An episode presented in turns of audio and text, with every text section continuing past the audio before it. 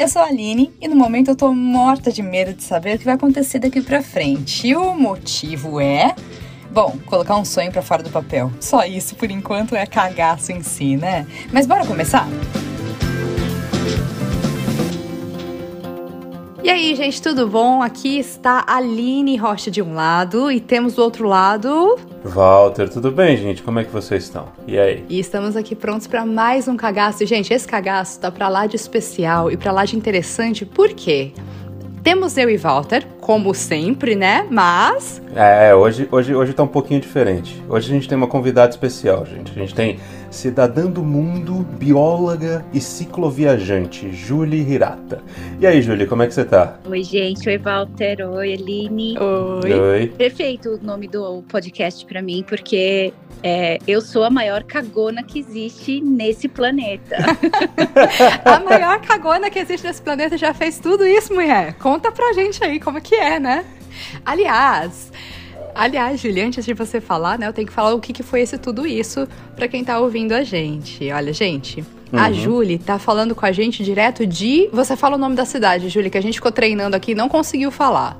É, eu tô direto de Podgorica. Capital ah, é... de Montenegro. Que legal. Muito legal. E olha, Ju, a, pessoal, a Júlia agora tá lá, na capital de Montenegro. Não vou falar o nome de novo. Mas ela, ela começou um projeto chamado Extremo nas Américas. Extremo das Américas no ano de 2016. E esse projeto basicamente consistiu em viajar de bicicleta, tá? Pedalando, para deixar mais claro, do extremo da América do Norte, ela começou lá no Alasca, passou depois, né, Canadá, Estados Unidos, México, depois América Central, América do Sul e chegou lá na Terra do Fogo. Tô certa, Júlia? Não tô lembrado não. Que dia foi isso? Não, não cheguei. Eu, eu parei no Peru. Uhum. Por... Uhum. Roubada. Verdade, teve esse no meio do caminho, é verdade. No meio do caminho do Carlos Dumont teve a pedra, no meio do caminho da Julie uhum. teve é. esse teve um episódio. Teve um ou mais ladrões, não sei se foi, provavelmente mais. Uhum. É, depois disso, é, foi depois do roubo no Peru, que foi em fevereiro desse ano, nós estamos em 2022, né, finalzinho uhum. de 2022. Uhum. Em fevereiro do ano, é, aconteceu o roubo, e aí uh, eu passei alguns meses me recuperando, né, de financeiramente, equipamento, porque levar minha bicicleta quer dizer que levaram minha casa. é, tinha lá todos, a boa parte dos meus equipamentos, são equipamentos né, que são um pouco caros de, de se conseguir. Uhum. Aí eu esperei alguns meses e aí decidi tirar férias das, das Américas então, isso quer dizer que eu não, não tenha terminado Extremos das Américas, não é que uh, o pessoal gosta de falar que eu desisti. Eu não desisti. É, eu estou tirando férias, pedalando pela Europa, estou indo em direção ao leste, ao oriente. Eu costumava uhum. lá na falava que meu norte era o sul. Agora meu norte é o oriente. Então estou indo em direção, saí do extremo ocidente da América, da, da Europa, estou indo ao extremo é, oriente uhum. e em direção a, ao oriente é, do globo, né? Estou indo em direção ao Japão. E Entendi. tem uma, uma razão específica, Júlia, de você ter escolhido essa, essa etapa do meio aí, né? Antes de voltar para as Américas? Tem, tem e não tem. Na verdade, é, o, o impacto que, essa, que esse roubo teve, né? Eu passei vários perrengues ao longo da viagem, né? São seis anos, já mais, mais seis anos. Em abril do próximo ano, eu faço sete anos de viagem, eu completo sete anos na estrada. E aí, que nesse legal. meio, que teve legal. de tudo, né? Teve é, furtos menores, já teve acidente grave, né? Eu caí na Costa Rica, descendo o vulcão Irazu, eu caí, machuquei o ombro feio e precisei de um longo período de recuperação.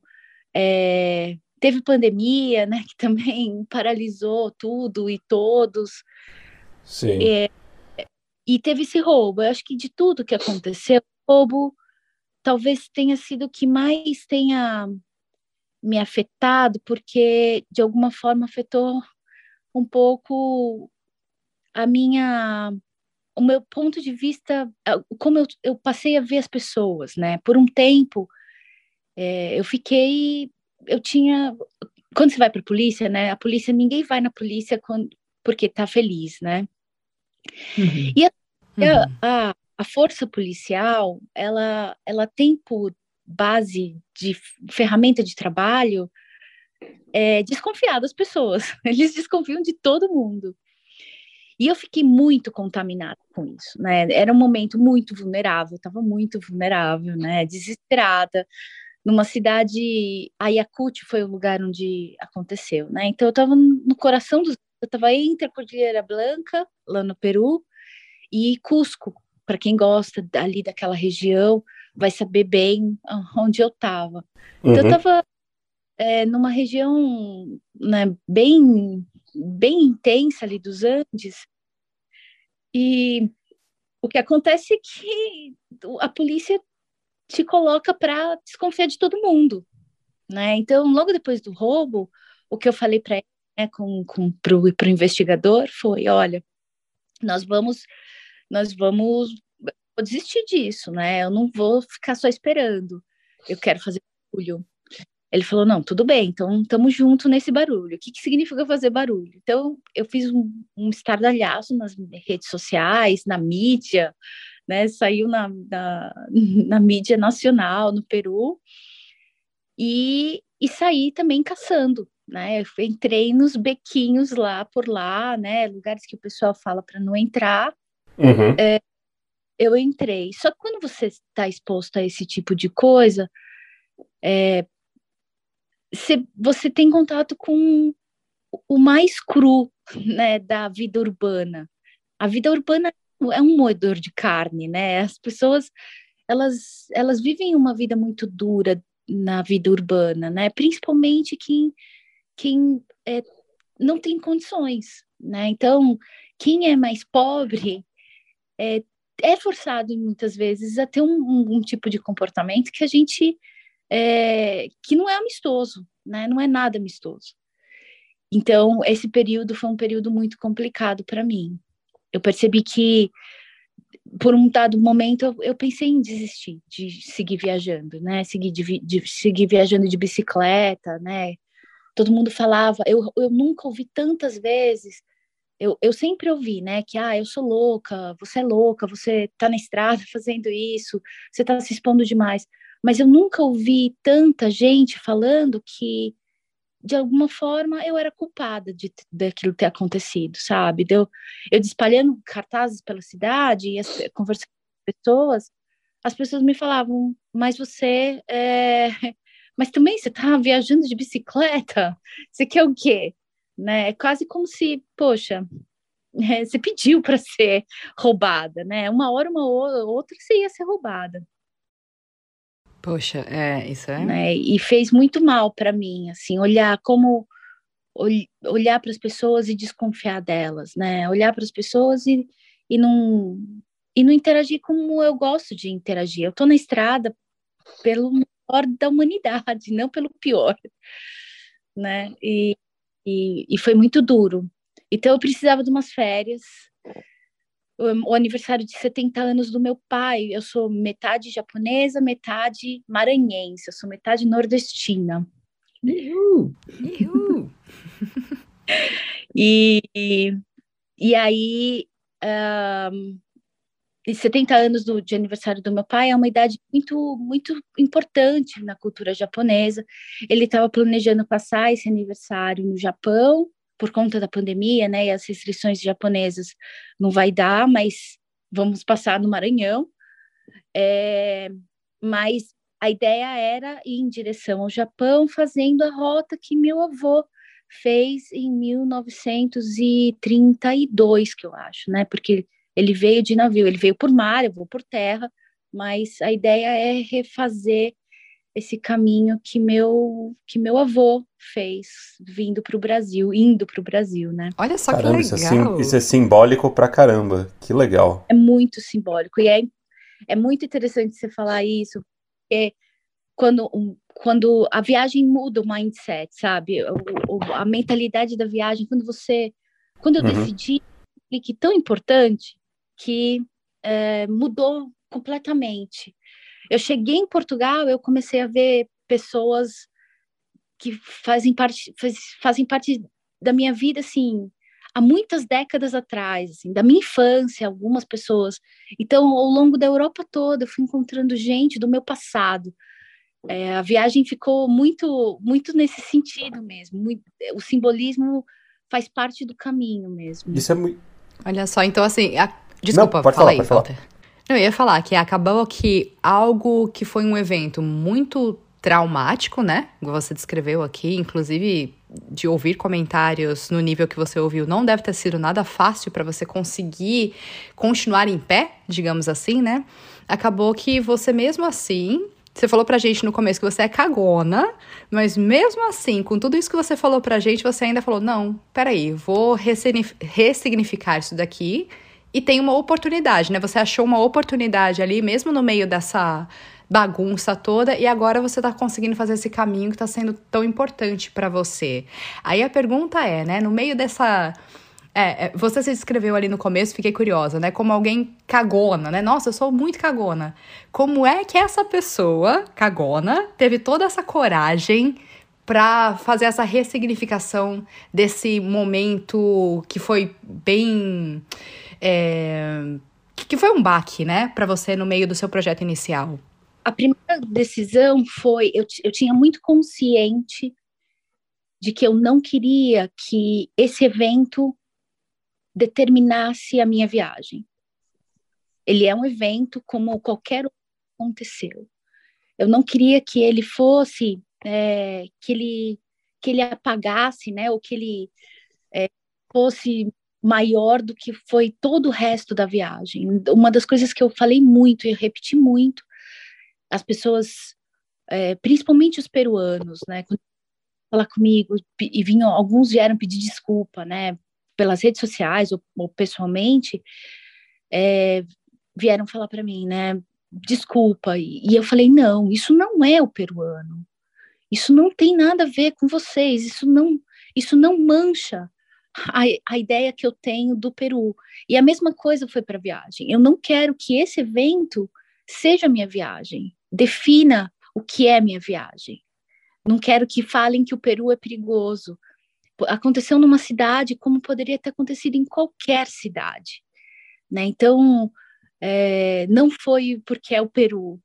Falar assim, ah, hoje eu acho que o Peru é perigoso. Não, eu não acho que o Peru é perigoso aconteceu numa situação que poderia ter acontecido no Canadá, né? Como eu tive uma outra muito grave no Canadá, né? Então, é, e ninguém fala da.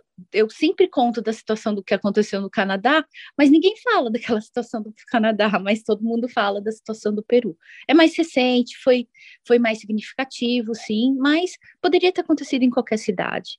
Uhum. Então, eu acho que é a primeira coisa. Eu não queria que esse evento determinasse minha viagem ou que manchasse né, tudo que foi. Eu estou seis anos na, na estrada. É, e aí, um evento determina o que é a viagem? Não, não é.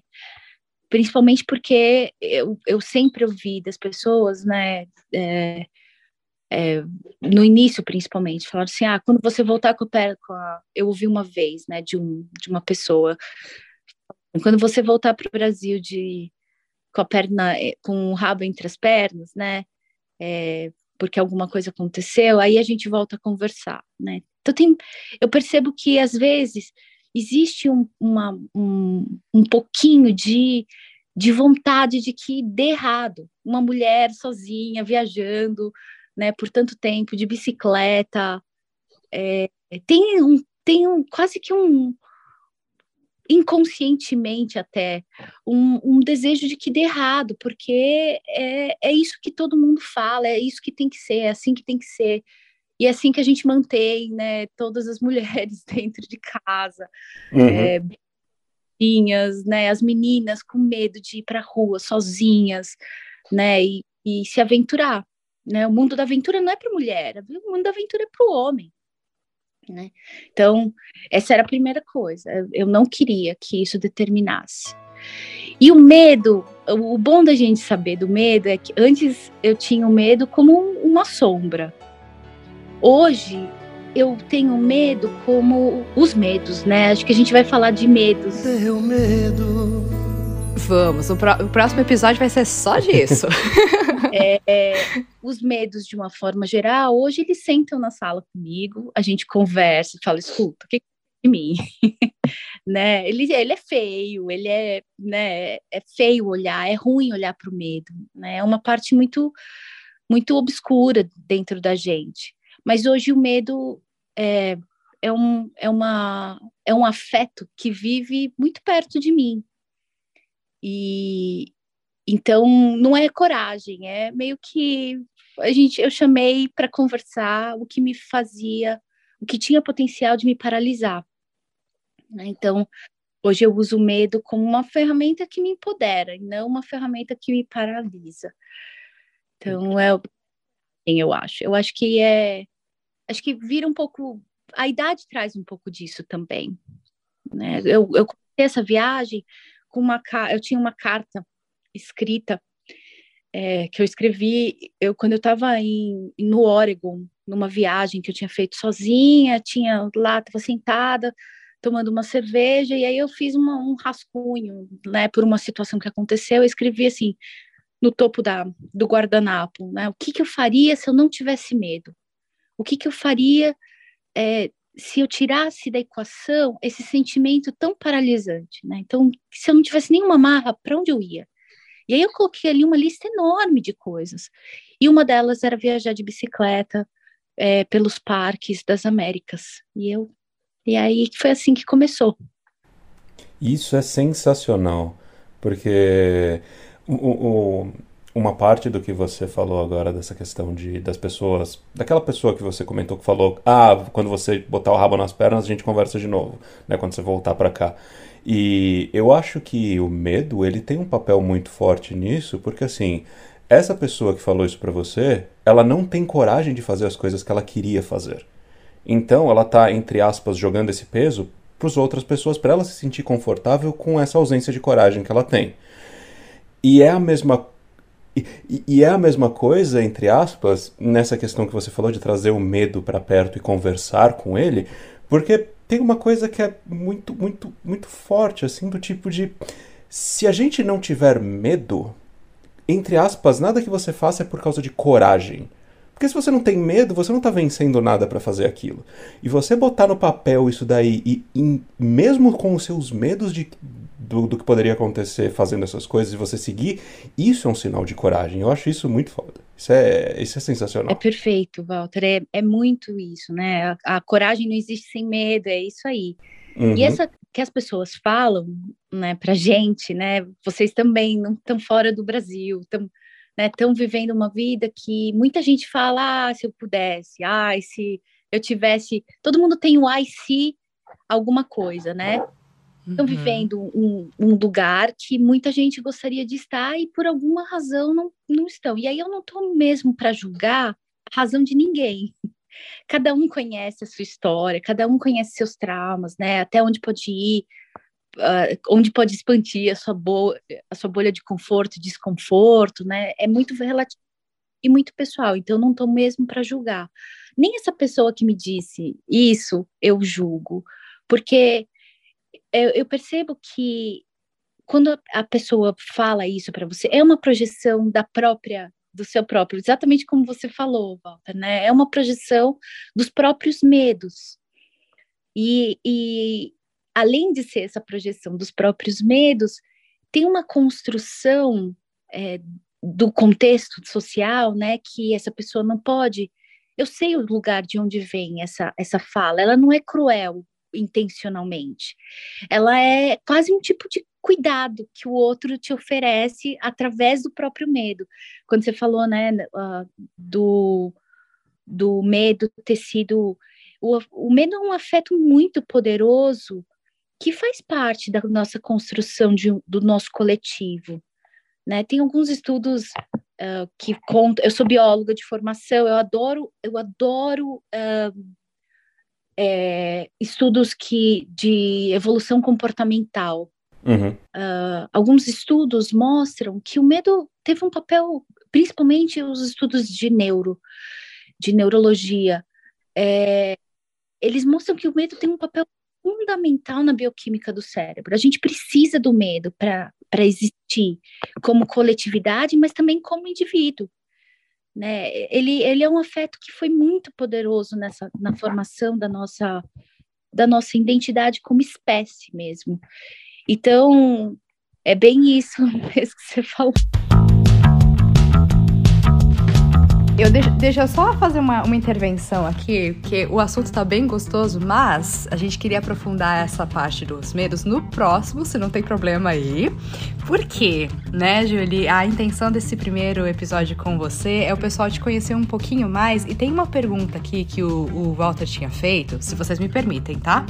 Da gente só fechar aí esse, esse comecinho do seu projeto, essa, esses seis anos viajando, em questão de relacionamentos familiares familiares, relacionamento com outras pessoas. Você podia falar pra gente um pouquinho é, dessa parte e aí a gente volta de novo com essa questão do medo um pouco mais aprofundada no próximo episódio, claro, pode ser? Claro. É, até para até pra dar um pouquinho mais de foco também nessa pergunta, era o seguinte: uma das minhas ideias era tipo, eu imagino que a viagem seja muito solitária às vezes também, né? Então, assim, a ideia de relacionamentos familiares era tipo, conseguir manter contato e tudo mais, mas tipo, a viagem, eu imagino que você tá pedalando horas e horas a fio. Deve ser muito solitário, né? Como é que você lidava com isso? Eu vou te falar que eu, eu tô quase sempre sozinha, mas eu nunca estou solitária. Eu hoje tenho em mim uma companhia, né? Melhor do que qualquer uma. Eu, em alguns momentos, eu me sinto a minha melhor companhia, mas eu também posso ser a minha maior inimiga. E pedalando, na viagem de bicicleta, é, o, o meu estado mental é muito importante, muito importante. Às vezes eu quero desistir, mas na verdade eu só preciso descansar. Então é só uma questão de é, é uma questão de, de entender essa pessoa que existe dentro de mim, né? Que que sei lá, não sei se é dentro de mim ou fora de mim, mas existe uma, uma companhia muito boa para mim mesma. É, tem um monte de poeta que chama isso de solitude, né? Eu hum. acho eu desfruto é, de solitude de uma maneira muito prazerosa, de uma maneira uhum. até meio perigoso, porque fica difícil estar perto de algum, muitas, muita gente por muito tempo eu fiquei mais introvertida. Eu sou naturalmente introvertida, né? Eu tenho uma natureza introvertida. É, então, para mim, já é mais fácil. Eu já não era de muitos, de estar num lugar com muitas pessoas. Eu gosto de, sou uma pessoa muito família, gosto muito de família.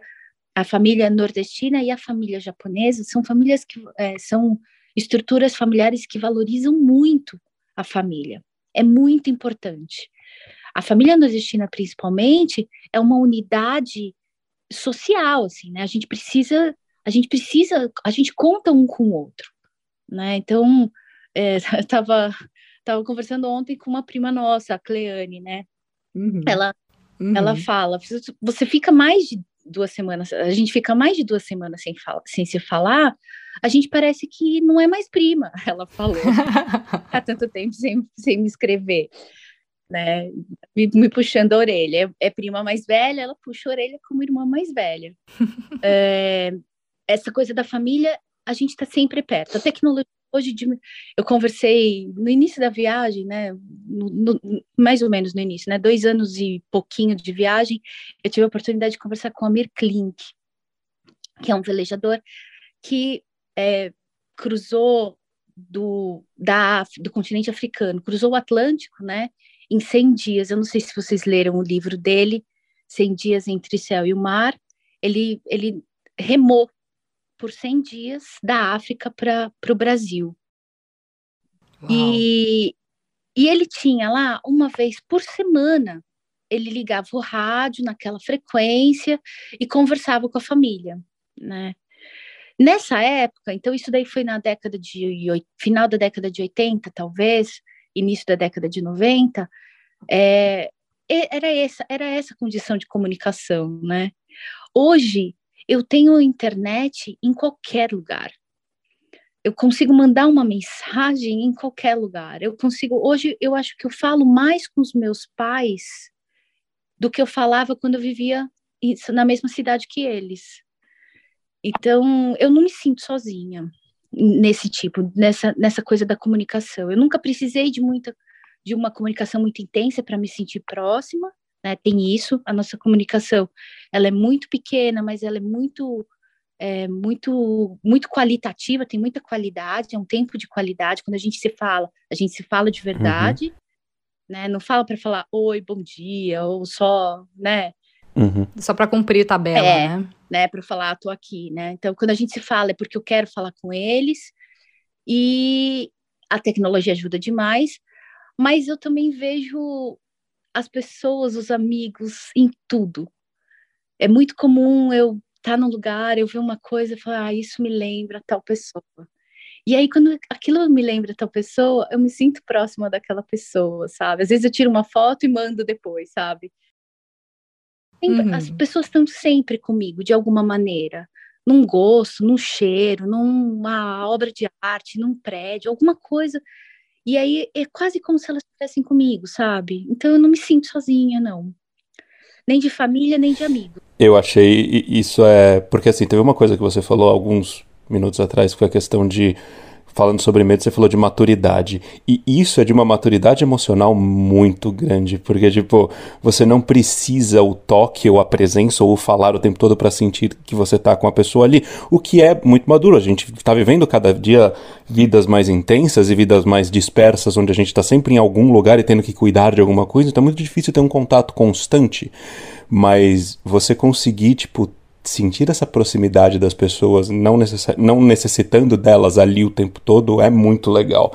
E só um comentário que você falou em cima de você tá pedalando, você quer parar, mas você só quer descansar, na verdade. Isso é uma mentalidade de guerreiro, porque o teu corpo ele tenta parar antes do que né, tipo, a tua mente tenta parar antes do que o teu corpo realmente precisa. Só que você tipo, você convence a sua mente de novo a seguir. E, e isso é muito legal. E, mano, parabéns, de verdade. Essa mentalidade é, é, é fundamental para isso, de verdade. Que, que, que demais. É, história muito gostosa de ser compartilhada. E aí, agora falando de descanso, né, Julie? Você agora aí em Montenegro, você no comecinho aqui, antes da gente começar a gravar, você meio que brincou que agora tá no momento de você parar um pouquinho a viagem, né? Por condições climáticas e tal. E aí você falou assim: ó, o conforto até pode ser perigoso, né? Assim, claro, em tom de brincadeira, mas esse descanso que você tá tendo aí, é, ele tem previsão para acabar? Como que, como que funciona? Só três dias, na verdade. é o meu descanso, assim, tô passando férias. Quantas horas? 72 horas.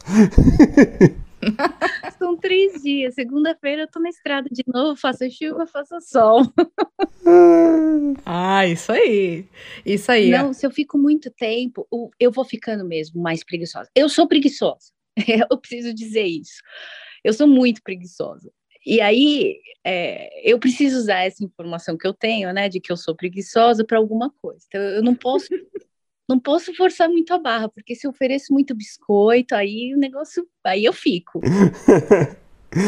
Você sabe né? que você tem um limite Ai. ali do tipo, ok, o meu corpo vai ficar de boa se eu ficar dois dias. Se eu ficar uma semana aqui, vai ser difícil convencer ele a levantar de novo. Mais Ai, difícil. Tá. É impressionante, assim. Às vezes eu saio de manhã cedinho, né?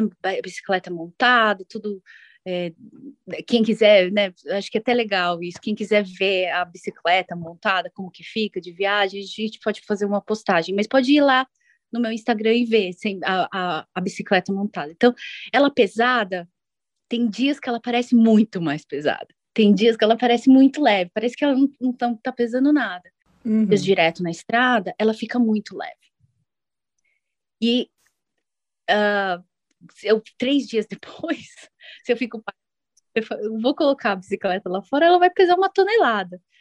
Então, é bem é esse sentimento mesmo. Aí começa devagar, o dia não rende muito, tem aquelas coisas, né? Então, eu não posso ficar muito tempo. Eu, já, eu sei que tem um limite, é, é bem isso daí mesmo, né? Tem que e, respeitar e, esse limite. E olha, gente, você chegou com gente até agora aqui conversando com a Julie. Ela tá nessa paradinha técnica aí da, da viagem dela, né?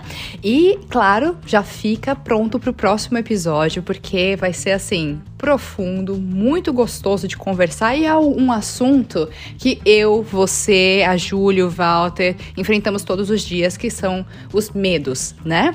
Então, é claro, Continua com a gente. Próxima semana tem o próximo episódio. E segue a gente de novo nas redes sociais. Se você está ouvindo a gente pela primeira vez, nosso podcast, o Instagram é cagaçopodcast.